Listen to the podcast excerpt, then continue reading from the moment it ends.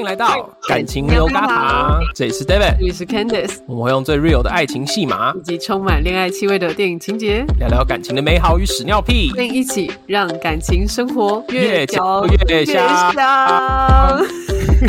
好，今天。大家也感觉到一个就是疏远感，因为我们久违的又远距录音了。为什么？为什么？Candice？因为我们今天邀请到一个远距的来宾。没错，我们现在三个人是一个就是呃线上网剧的一个概念，这样子。对对对。好，我们现在介绍一下，我们今天邀请到的是卡卡老师性教育的 Monica。Hello，Monica。Hello，大家好，我是卡卡老师。那我平常是在做性教育还有伴侣的性咨询的工作，所以大家如果对我的工作很好奇或者想要多了解一点，可以去我的社群媒体上面看，嗯、就是卡卡老师性教育性咨询。嗯，而且我刚才已经整个大分心了，因为你家的猫好可爱哦。哎，就是时不时的出现，Sorry，它就是很融入我的生活。Sorry，我觉得超赞。我觉得可惜的是大家没办法看到那只可爱的猫。对，完全被吸走。刚才中间只听到啊，这个伴侣的性咨询，然后我整个人就注意力就飞掉了。对，变成那只猫。为什么就是要卡卡老师？我们每次都是题目啊，或者说邀谁都已经聊很久。那刚好我们上一集就在聊情侣死床该怎么办，嗯、然后还有就是我跟 Candice 这几年来就是历经的风霜跟怎么样走过这些苦楚。对啊，爱情长跑很多人需要性的咨询诶。是啊，对啊，然后就想说，有什么来宾比哈哈老师更适合在上一集之后放在下一集里面来聊呢？其实历经那些风霜都会成为你们的养分，好吗？哦，滋润我们的身心。哦，没错，很棒。我们这一集就是想要找你来滋润我们。好，但我们也很好奇，就是 Monica，为什么你会走这方面的探索，就是性的探索跟性的咨询？启蒙应该算是在大学的时候，那时候是念外文系，然后有一门课叫做法国女性文学，然后里面就是讲有关于很多女性主义的东西，然后就开始就觉得说，以前对于性别敏感度没有那么高，后来就觉得说，哎，身为女性其实有很多的呃压迫啊，或者是觉得对自己好像就是不够好。就常会觉得，好像在这个社会上面，你常常可能会有有性骚扰啊，或者说，哎，觉得女生不应该做什么事情，或是女生在性方面其实是比较。不太会被大家觉得说你是值得或是应该拥有这个性愉悦，然后我会特别提这个性愉悦，是因为我在大二的时候，我们就呃一个表演公演，然后我的学姐他们演一个叫《我的阴道的独白》，好有趣哦。对，他就讲说，哎，他从来没有好好的正视过自己的阴道啊，然后甚至是说，哎，其实他在跟伴侣或男朋友做爱的时候，他都在假装高潮啊，他其实讲出很多女生的心声。嗯嗯，对，那那时候我。其实，因为我算是南部的小孩，非常保守。那我第一次听到这个戏的台词的时候，就是整个很震惊，要说天哪，居然大学就可以这么的 嗨吗？然后我就觉得新的探索。但有埋下一个小小的种子，就是说，哎，身为女生，好像在这方面我们好像不太会去聊，或者说，哎，这次的这个公演，然后就引发了我更多的思考。但是因为后来就是投入职场，毕业之后就是大家都要工作嘛，其实呃也也工作了好几年，就是十几年之后，就呃突然间有一年，就是因为看到呃 Me Too 运动，还有林依涵的事件，就觉得说，哎，其实呃好像我想要去从事这个性教育的工作，想要去。让更多的女性知道说，呃，关于如何让自己的声音被听见啊，或者说对于自己的性要，呃，就是更知道说怎么去表达等等的。嗯、然后，所以后来就是去念了，就是这个研究所，然后就想要从事性教育，嗯，跟性咨询的工作。而且你那时候是出国去读，嗯、对不对？在台湾读，但是因为我们我们的学分是有就是跟国外合作，就是有认证这样子。哦，但那时候应该也是一个很大的跨越吧？就你原本说，假如说你原本连听到可能女生有性愉悦这件事情都很冲击。可是，在那个时间点要选择跳出去。对啊，大家在遇到很多就是性的暴力的事件的时候，因为我看到网络上很多人都说，那个什么强暴犯都应该被鸡鸡阉掉啊，然后被抓去关啊，或者是就是会很多人会很愤怒。当然，我觉得愤怒是一个我们情绪的反应跟表达，是没有什么对错。但是，我觉得去谩骂好像没有办法解决问题，法律好像也没办法去控制，或是去真的约束这些人，所以应该是要回归到教育。所以就想说，哎，那可以做一点什么这样子。哦，所以你学习的是不只是女生自己的身体，然后也有学习关于男性的部分吗？都有，就是它其实我们的课蛮多元化的，大家可能就会以为说，就是我们在念书的过程当中，应该就是狂看 A 片啊，学什么 各种的 pose 啊，性知识不是性知识这样子。而其实我们还蛮多是包含，例如说不同年龄层的性教育要怎么教，包含小朋友的，哦、然后还有就是老人家的，以及就是呃。也会提到一些关于家族的，呃，例如说婚姻治疗啊，嗯、或者是说，哎，你原生的家庭会影响到你的亲密关系的一些呃想法啊等等之类的，就是它其实是很多面向的，不是只有看 A 片这样子。嗯，对，嗯嗯嗯。那会有研究性的产业的东西的吗？也有啊，有就是呃，我们也会邀请就是业界的人。来分享，例如说开情趣用品店，像有一间连锁的叫阿信情趣，我知道。对，对，那时候我觉得他应该是为了要招聘加盟主啦，就是，嗯嗯，对，就是他就是也是希望我们如果说对于这个性方面比较专业的知识的人去开情趣用品店的时候，也许可以提供顾客一些不同的服务，因为很多人其实他除了买商品之外，他也需要多知道一些，哎，使用这个商品其实他可以怎样达到什么样的刺激，要怎么样好好的去使用这个东西辅助你，所以其实他那时候来的时候也是有一个部分的目的，是说加上我们的专业，然后以及这个商品如何去相辅相成。嗯，我突然想到，我大学的时候，我曾经跟两个同学去情趣用品店，原因是我们要找，就是因为我们是戏剧系的，然后我们要找手铐，说情趣用品店应该有，然后我们就两女一男这样子进去。我们问说：“ 请问有手铐吗？”那老板就说：“哦，你们喜欢这一种啊，S M 的。”我们就尴尬的要死。哇，这件事我不知道哎，你居然这样瞒着我这么多年。真的，我在刚才卡卡老师一直这样讲，我想说啊，原来要当情趣用品店的老板也不容易啊。真的，听起来很专业化，有有你们对啊，是我把这个。认真的教育，然后认真的知识化这些东西，这样子。但是他来之后，其实没有同学要开了，真的吗？没有招募加盟组吗？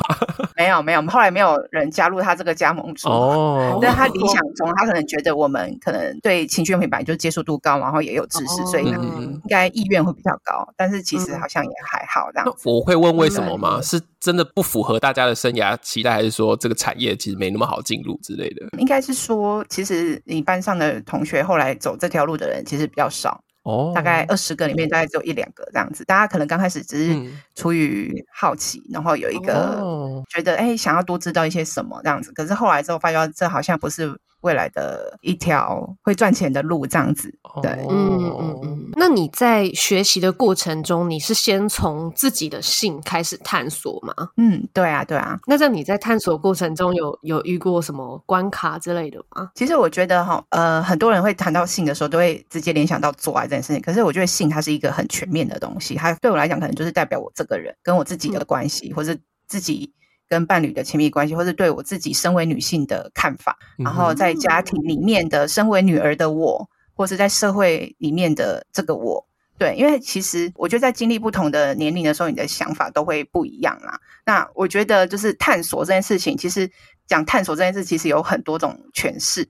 然后如果说要讲有关于性愉悦的探索的话，我觉得像我自己在呃青春期的时候，国一还是国二的时候，其实我就会自慰了。那当然，这也没有人教我嘛，因为我们家就是你也知道，南部人女生也不会特别去学到什么，就是真的自自慰的方式。只是说，我们以前会看那种什么言情小说，或是 A 漫，嗯，那你就大概知道说，哎、欸，好像做爱好像是怎么样一回事。然后你在看那个言情小说或是 A 漫的时候，会觉得说，哎、欸，我的阴部会有点热热的，然后或者是 的画面的时候，你会觉得阴部有那种就是充血的感觉，胀胀的，胀胀的，对，没错。那你渐渐就会知道说，哎、欸，其实好像有一点什么东西这样子，然后你就开始去触摸啊。然后觉得很舒服，然后会有感受到非常极致的那个感觉，哦、但是你不会说哦，那那就是高潮或什么，其实你也不太懂那个感觉叫什么。嗯，对。然后后来就是会觉得说啊，我其实我知道，我做这件事情好像是在社会上或是家庭内其实是不被允许，你不敢让家长知道。然后身为女性做这件事情是不是有点淫荡啊？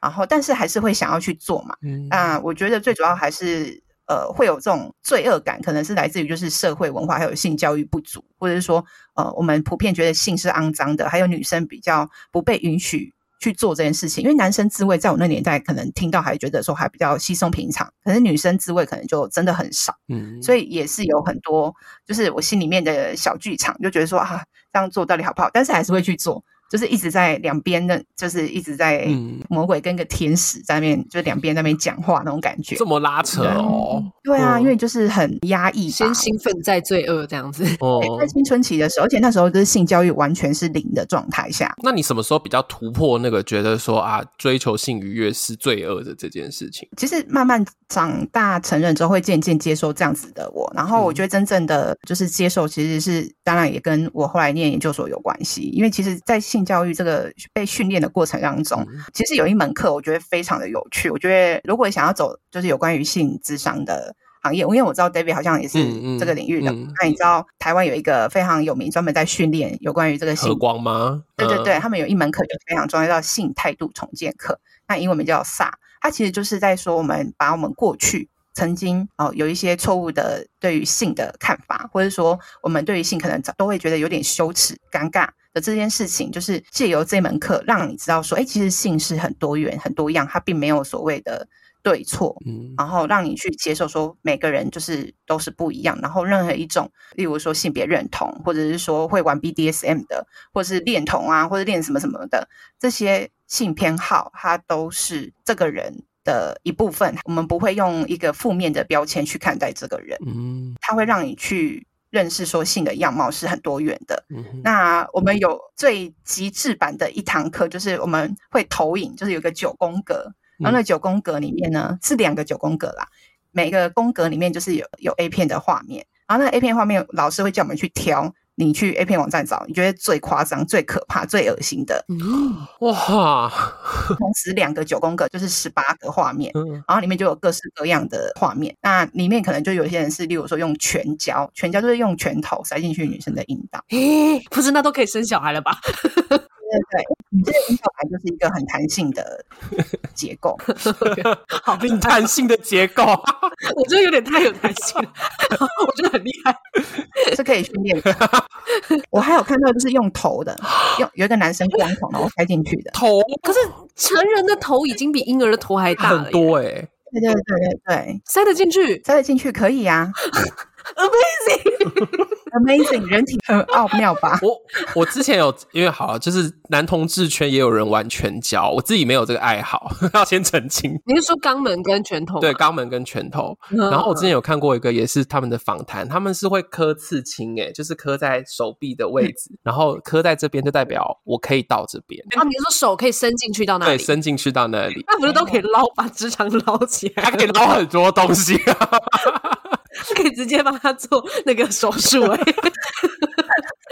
卡卡老师知道这个吗？你有听过这个吗？我没有听过刺青，但是有些人会去想要去挑战一些极限，他可能是要刺激到某个点他喜欢的，或者说他们有时候其实身体上的刺激跟心理上的刺激是两个有相互作用的。嗯嗯嗯。对，有些人可能心理刺激比较多，不一定就是生理刺激。嗯嗯嗯。对，那我要补充就是我我看的有一个比较印象深刻是。呃，因为日本他们有一阵子很喜欢拍那种 A 片，就是各式各样把女生的阴道放各种东西。嗯嗯，有一个就是放那个就是小小的镜头，然后会把呃女生的阴道撑开，然后后来他就放了一个金鱼在里面游泳。金鱼？对，金鱼就是 Golden Fish。对，可是它不会被闷死吗？没有，他就让它在里面游。天哪，Amazing！我我觉得这真的是性态度重建的，因为我刚才整个人被打破了，真的。那其实我们看完之后，其实我就我自己啦，我会就是性冷感了好几个月，嗯嗯，完全没有任何性欲，就完全不想要做爱这样子。那那堂课这样的用意是什么？就是它其实是为了要让，不是要让你变性冷感，而是说让你知道说，其实性是很多元，不是你单一我们一般想象中男生跟女生就是阴茎跟阴道的。抽插的性交，比如说还可以就是这么夸张这样子，对。然后另外还有一个最大的用意，其实是因为你未来要咨询的对象可能是各式各样的人，然后他可能觉得自己有病，或是社会上觉得他有病的人。当你在面对他的时候，你不能露出一个什么你在阴道里面放金鱼什么的，我真的不能做这个角色了。我们刚才露出这个 amazing，对不对？就是你要看到任任何，就是他可能要很冷静，但，很冷静。难怪卡卡老师这么冷静。你什么世面没见过？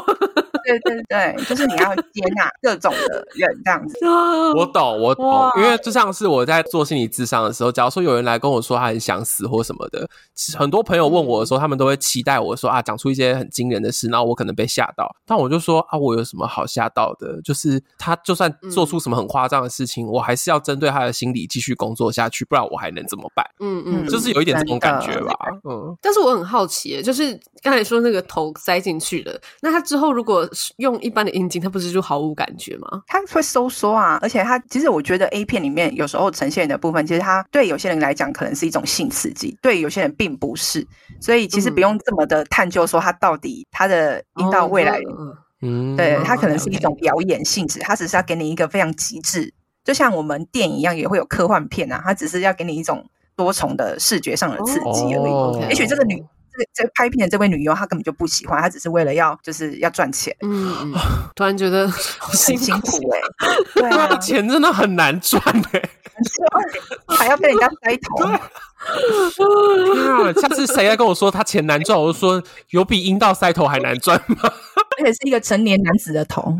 Oh, oh my god! Oh my god! 好，那既然刚才讲到，就是因为你你好棒哦，你还有办法问得下去哎、欸。没有，因为刚才讲到会有看这些各式各样的 A 片的原因，是因为你们要保持镇定，就是在遇到各式各样来咨询的人都能够理解他、接纳他原本的样子嘛。嗯，那在你咨询的经验中啊，有遇过什么是你真的印象特别深刻的吗？其实。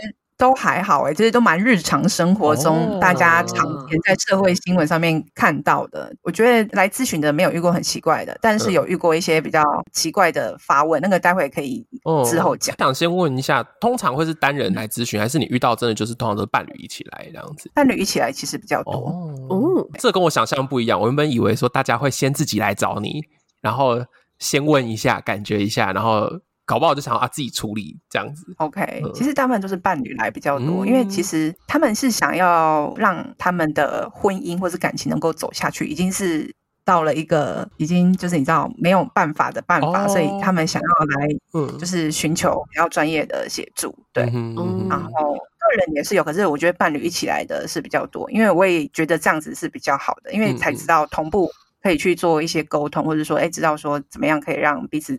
之间的对话更顺畅，嗯，对，不可能只有一个人在努力，然后另外一个人还在原地踏步，就会很辛苦，嗯，对啊。所以找你咨询的这个沟通是包括在生活上的吗？还是说在性事上面的沟通？性事跟生活都会，但是还是会着重在性方面，对，因为其实大部分会来咨询，通常比较常见的。就是两个，一个就是出轨，一个另外一个就是不孕这样子。出轨的话，其实呃，我觉得对我来讲已经不是一个怎么讲，不是一个问题了。它就是一个很常见的在生活当中的一部分了。我觉得它好像已经不是单独的一个问题了。嗯哼。然后其实我觉得很多时候就是两个人之间的关系，可能本来就是长期累积一些呃沟通上的问题，然后在可能出轨这里只是一个。事件而已，嗯，然后导致说，哎、嗯，两个人就觉得说，好像真的走不下去了，或者说，哦，性生活出问题了，这样子，嗯嗯，对。所以出轨这件事情影响的性会是什么？中场休息，无论你现在是用什么播放器收听，都要记得去按下订阅追踪，以及留下五星好评跟留言，我们都会在节目中回应你的留言哦。感谢你的支持鼓励，让我们可以把节目继续做下去。那接下来节目要继续开始喽。是说，因为他出轨，我就不想跟他做爱吗？还是我跟他做爱，我就会想到他外面还有别人？这样对，Candice 讲的都很对。哦、然后还有一部分是，有些人他要去出轨的原因，其实是例如说社会文化，或是家庭里面赋予一个丈夫该有的样子。呃，例如说要有担当的。就是老公啊，然后要勇敢啊，不能表达自己脆弱的一面啊，然后甚至男生也不太会去表达自己的感受。当自己可能工作上遇到问题，或生活上遇到问题，他不太会去跟另一半表达真实的感受的时候，其实呃这些累积都会导致他有很多的压力。那这个压力也会造成他就是面对老婆的时候，就是没有性欲或者不举。嗯，对，这个都会影响到就是性生活。嗯，那。不孕呢？不孕，我以为通常大部分又会是直接去做呃，可能就是做试管之类的。所以你遇到他们也会有谈他可能性事上面或者是心理上面的部分吗？我觉得很多不孕的夫妻一定会面临一个关卡，就是做爱就像交功课，嗯，然后如果你这次没有成功了，你就是失败。然后其实这种久了之后，其实因为男生比较辛苦的是，因为身为男性，我想 David 应该比较知道说，男生有一个表性表现的压力跟焦虑，就是你会不会勃起，嗯、会不会硬这件事情。对，因为你只要不硬，就是不硬这件事情，就是代表说你是不是对我没有感觉，你是不是现在有问题了？嗯，对。可是其实我是不是二太有那个认同感？对对对，就是很多男生有这个勃起的焦虑，或是性表现的焦虑，但这个焦虑。有时候你只要一次没做好，然后他就会一直累积，到下一次之后他就觉得说怎么办？我又没做好了。然后他这种焦虑是会累积，就像考试一样，然后他就会越来越有压力。然后或者是再加上刚刚说生孩子这件事情，就是一直失败，然后对方的表情、表现、心情等等都会一直累积，就说啊，哦，怎么办？我们又这次又没成功了。然后你会很在意另一半的感受，所以这些都是心理上面的因素的累积，然后导致说后来要做爱的时候可能就不会硬，因为觉得说啊又要来了。然后又可能这次又要失败了，然后等等之类的，就会还有再加上就是，如果这个男方的亲友们会冷嘲热讽的说说啊，你是不是没法度，还是你是不是有问题？怎么一直没有怀孕？当你男性的尊严被挑战的时候，那个压力又是更大的，所以他那些很多的心理压力是一直在累积，那他导致他就是在性生活可能会逃避或是不举等等之类的。虽然可以人工受孕，或者是说可以去。呃，做这种就是现在很很厉害嘛，就是做完之后植入。可是其实他未来还是要有性生活啊。如果未来还是老公还是没办法跟老婆开开心心的做爱的话，觉得做爱是一件很有压力的事情的话，嗯，那这个问题还是依旧在啊，并不会因为你去做了人工生殖就。性生活就 OK 了，嗯，难道你的做爱只是为了生育吗？嗯、不，不可能嘛，对不对？嗯、所以就是有些人会来解决这个问题，不是单纯只是为了要生小孩，还有未来的性生活跟沟通这样子。是不是也有很多是在嗯、呃、女生生完小孩之后，因为可能也很久没开机，然后嗯嗯然后两个人就也不顺，或者是女生因为忙着顾小孩，所以就也就都没什么性欲。我觉得这个一定有，但是因为。有了小孩之后，你的生活比例其实是不太一样的。你可能会有一些育儿的问题，然后你跟老公之间常常会有一些争执，也不全然是因为性生活的问题，而是来自于生活的柴米油盐酱醋茶。你看到你老婆就觉得，这也会有一点点没有像以前那么多的激情，嗯，然后或者说你老婆真的像他刚刚讲的，就是要照顾小孩很累啊。然后还有一段时间，就是女生在哺乳的期间，其实是阴道是。比较没有办法润滑的，因为它其实是因为荷尔蒙的关系，因为我们的女生的阴道是跟着我们的呃，就是荷尔蒙的周期在走。当你在哺乳的时候，其实是比较缺乏雌激素的。当你缺乏雌激素的时候，其实你就没办法容易比较容易变湿。简单来讲，就是容易比较湿这样子。嗯、所以你很累，又要喂小孩，又要照顾小孩。当你老公想要的时候，其实你心里面就会很多的，就是厌烦，然后不想要。嗯然后觉得老公不够体贴，等等的，就是也会影响到性生活。但是我觉得很多人都还是偏向于，就是呃呃，在女生在婚后对于做爱这件事情，就真的会性欲会低很多。那这种情况是男生就自己解决，是不是？出轨吧？那这样他可能就变成出轨延伸为第一个问题。我觉得出轨这件事情，我觉得不用大家去把它放大，因为我觉得有时候。如果两个人关系是 OK，只是说男生，嗯、我这样讲会不会 就鼓励出轨？就是我的意思是说，其实有时候我觉得，如果男生真的想要有一些身体欲望的抒发的话，我觉得，嗯，我觉得是可以。哦，你说如果有开放度的话，他也可以去外面寻求。如果双方都 OK，这样子是吗？对啊，因为老婆又不想给，嗯、然后你要叫老公，就是如果他也不想要自慰的话呢？嗯，当然也不能说我就是。觉得说啊，这样子是绝对 OK，因为我觉得还是要看他们的接不接受。沟通，嗯，对他们愿意接受这样子，嗯，对。我我刚才想要问一个是，是、嗯、听起来前面你遇到的说啊，他们来，然后一起发现自己有一个可能关系中有一个问题，那会不会遇到那种是来，然后说好像就像说啊，男生不行，或者说啊，女生不行，女生都不湿，然后男生都不够硬，然后希望看能不能怎么调整对方的。嗯、你会遇到这种咨询吗？呃，有遇到，也是有调整对方的，也有。因为其实这个比较偏生理上的讨论好了，嗯、因为每个人的身体的构造，我必须说真的是都不一样。嗯、那有些男生他的阴茎在勃起之后，有一些角度是不舒服的，嗯、他必须透过某些姿势才能够比较舒服。因为男生的勃起有分，就是整个往上翘的跟中间翘的，嗯，然后勃起上有微垂的，其实它不是全部都是往上翘的，嗯、理解哈？我我理解，我理解。翘的角度的部分，就是当你在做爱的时候，我们一般就是可能大家比较常用，可能就是传教士或者女上位，就是骑乘式啊，然后再就是背后式，嗯、因为你的姿势会影响到你阴茎进入的时候的那个角度，嗯，跟舒不舒服，这、嗯、男女生都一样啊，只是说有些男生他就是某一个特定的姿势跟角度他是会痛的。可是女生不知道，然后她一直用那个角度，她就会觉得不舒服，哦、呃，就是需要调整。嗯、当然也有这种的，就是针对生理上的姿势的调整这样子。嗯、哦，男生那个会痛是觉得被折到的感觉吗？被拉扯，嗯、就是他某个角度比较悲。嗯，嗯，我会不舒服。你下次回去问，对啊，你去问，没有，你去问少啦，不要问我，问他老公，问你老公，对，问你老公，你问他有没有悲的感觉，他应该懂。那我好奇，就是也会有同志去找你们咨询吗？找你咨询？目前没有哎、欸，我是很欢迎啊，快，大家报名起来。可是我觉得，呃，同性有分呃男同或女同。我觉得男同对于性这件事情的熟练程度，应该比很多异性恋多很多，因为他们交往的认识的模式跟一般异性恋多数来讲是比呃比较愿意去探索的。嗯、你是说这个那个交友软体就是先发屌照这样子吗？是这样吗？我，不太知道说这样讲对不对？就就至少我的男同的朋友圈里面，他们是很容易在身体上面的探索是比较。愿意去尝试的这样子，我们之前就说啊，gay 聊天就是三句不离心。作为男同志，我只能承认这个。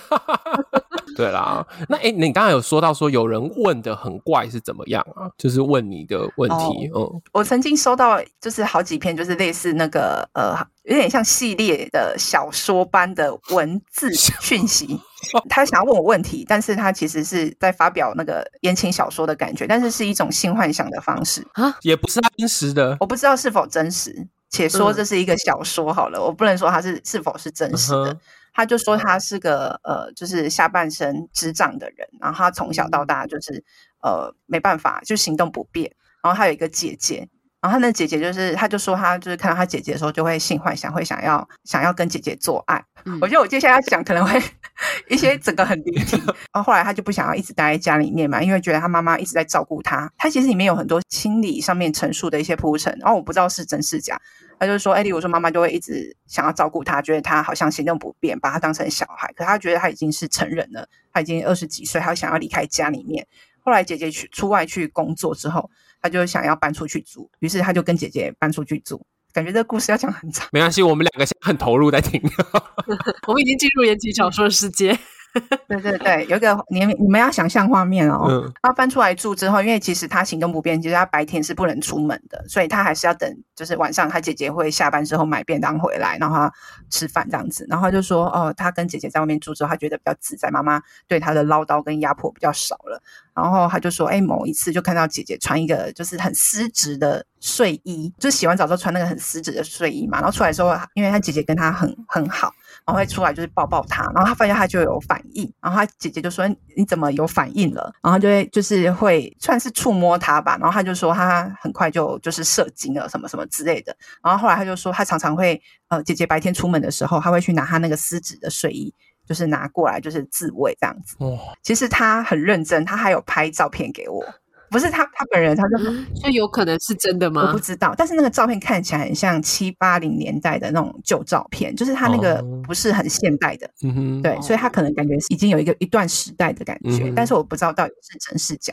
但是后来我就回答说，我觉得你你的这个，且不论是真是假，我觉得就算发表成小说的话，应该也会热卖。嗯，你这样子跟他说，就希望他能够发表这篇文章啊，让更多人看见啊，因为我觉得。其实我是站在一个，如果说他成为性幻想的素材的时候，我觉得是一个蛮不错的东西，因为它里面有一些人性的部分，就例如说他行动不便，然后妈妈一一直要关怀他、照顾他，然后他觉得压力很大。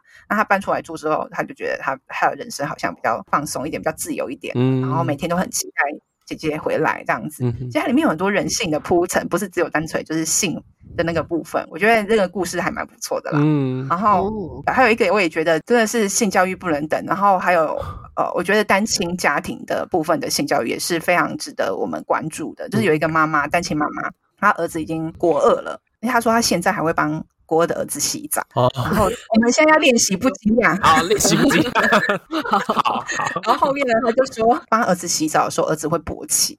然后呢，儿子就跟他说：“妈妈，你可以教我怎么自慰吗？”嗯，然后他就问我说：“那我该怎么教儿子自慰呢？”嗯，然后我就说：“我觉得你们呃在一起洗澡这件事情，虽然说是不错的亲子时光，可是我觉得他已经是。”已经进入青春期，应该有自己就是洗澡有个人的空间。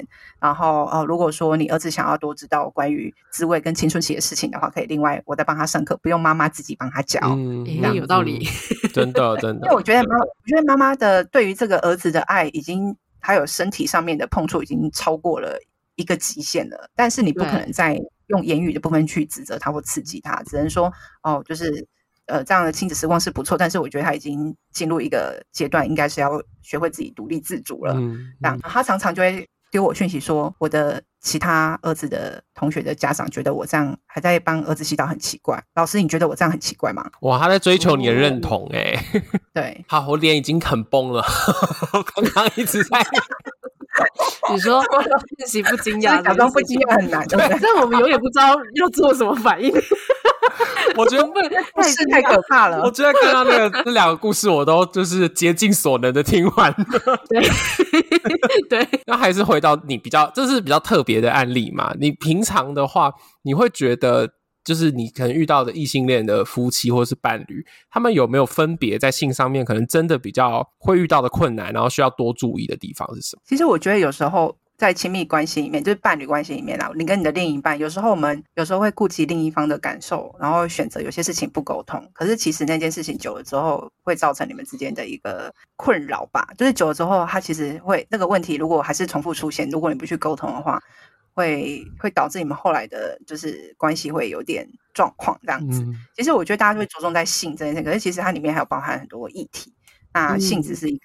行为上的表现，当你讨厌这个人的时候，你当然也不会想跟这个人做爱嘛，嗯，对啊，所以就是我觉得还是回归到你原本关系里面的沟通这样子，嗯嗯嗯，对，这是让我想到之前有一段时间呐、啊，就是我跟我老公就是在性事上就是没有很没有到很顺利。但是这个不是说我们两个就是不想要跟对方做爱，只是就是就是哪里怪怪的，就不是很舒服这样。然后所以就是有有很多需要沟通的地方。然后有时候就可能哎算了，就不了了之。然后那时候我心里还想说啊，难道我们就要成为那种 没有姓氏的夫妻了吗？嗯嗯、然后我就会觉得，就是重点不是性这件事情，而是因为我觉得性它是一个很紧密的结合的事，然后是你们两个人很。很愿意就是进入对方的一个过程，这不论是心理还是身体，嗯，对，所以我就觉得啊，我们没有办法做这件事，是不是我们之之间其实有什么隔阂，是我们没有看见的？嗯，对。可是我觉得刚刚提到的这一点也是一个很大的，就是大家在关系里面会去检视说有没有做爱代表关系好不好？当然，当然这也是一个，可是有些人真的没有那么爱做爱啊，所以就是没有做爱这件事情不应该成为一个指标啦。只是说，嗯、呃，如果两个人的关系本来就很 OK，然后。只是不喜欢做爱，那也没关系，这样子。嗯，没有啊，我那个疑虑就是因为我们两个都不是不爱做爱的人，所以你知道。好，那卡卡老师有没有你就是帮助他们，就是开启这个沟通的时候，通常会怎么样让他们有这样的建设，或者是你会呃怎么样给他们建议？就一开始要他们可能你觉得他们会需要这个沟通，可是要让他们怎么开始这个沟通？因为我会从比较简单的开始，例如说做小小的类似像测验的。像爱的语言这件事情，嗯、那个该爱之语嘛，对，应该知道。对对，爱之语，呃、其实我觉得让他们做小小测验，让他们知道说，其实有一个有他呃，男生或女生，或是老公老婆，谁比较注重哪一块？也许他们之前根本就没有特别去观察过，也不太了解。嗯、那做完之后就可以去分享说，哎，原原来我比较喜欢肢体的接触，然后另外一个人是说我比较喜欢称赞的语言。嗯，那我们就会从这个部分再去切入。嗯就是说，哎，我们要怎么样让这个关系比较好？这样子，嗯嗯、就是用一个小小的测验开头，让他们有一个切入的点，这样子。哦、然后再就是去讲更多、更深入的，像很多、呃男生，就是从小到大比较不太会去做自己感受的表达。那这件事情也是一个在关系里面很重要的一件事情，就是其实他是需要练习的。那有些夫妻来了之后，她听到老公渐渐在练习多件事情之后，她没想到老公居然有这些想法，然后是她认识他已经就是可能十几年了，从来没有听他讲过这样的话，她非常的压抑，她看到了另外一个面向的老公，嗯，就是。